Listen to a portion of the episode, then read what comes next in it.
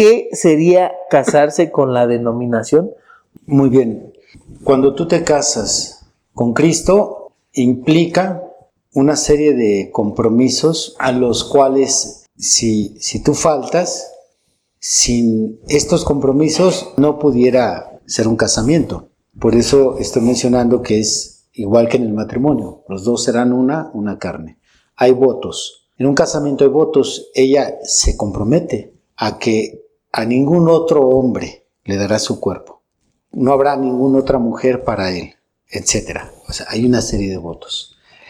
Casarte con Cristo implica los mismos votos. Tú le entregas solamente tu corazón al Señor, tú le entregas tu voluntad a Él, la sujetas.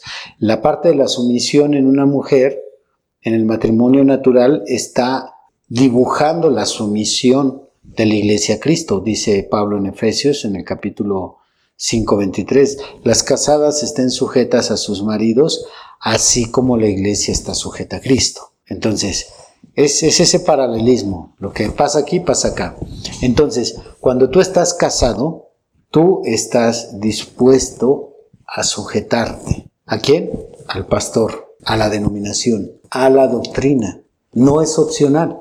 Eso es casarte. Un verdadero casamiento así, espiritual, tú lo puedes ver en cualquier orden de las monjas católicas, sean las carmelitas, las teresitas cuando estas monjas se casan con el sistema e incluso en la ceremonia en que ellas se entregan como monjas se usa ese término, ya su alma no es de ellas, sino su alma le pertenece a la Iglesia Católica. Bueno, esto es lo que pasa con una denominación. Cuando tú te casas con una denominación es porque estás dispuesto a sujetarte, por ejemplo, a la doctrina bautista.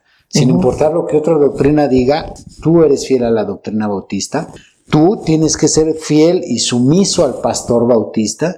Tú estás comprometido con ese sistema y no importa lo que la Biblia diga incluso, si ellos le interpretan así, eso es casarse con el sistema. Sí, a diferencia que a lo mejor de un hermano, ¿no? Quizás muy educadamente llega a una iglesia BX y habla con el pastor, mire, yo soy cristiano, así así, creo muy diferente, eh, por situaciones, este, pues quería comentarle, quisiera nada más alimentarme aquí, pero lógicamente le dejaría en claro, pues, usted no es mi pastor, no creo esta doctrina. Y este. De hecho, como en alguna ocasión se comentó, ese es el consejo que le doy a aquellos hermanos, hermanas, que me consultan si pueden ir a cierta iglesia.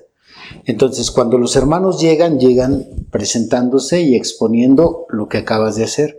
¿Para qué? Para que el pastor sepa que ellos no se van a casar con el sistema. ¿Por qué? Porque ya tienen un pastor, ya tienen una doctrina, por lo tanto no existe un compromiso. Igual que una persona que llega a casa y nos pide hospedaje, se puede ir a la semana y se puede ir al año. Pero mi esposa no se puede ir a la hora que quiera. no, eso no, no se puede. Entonces, eso es casarse. Gracias por escuchar este podcast. Te invitamos a que visites nuestro canal de YouTube. Nos encuentras como Radio Énfasis.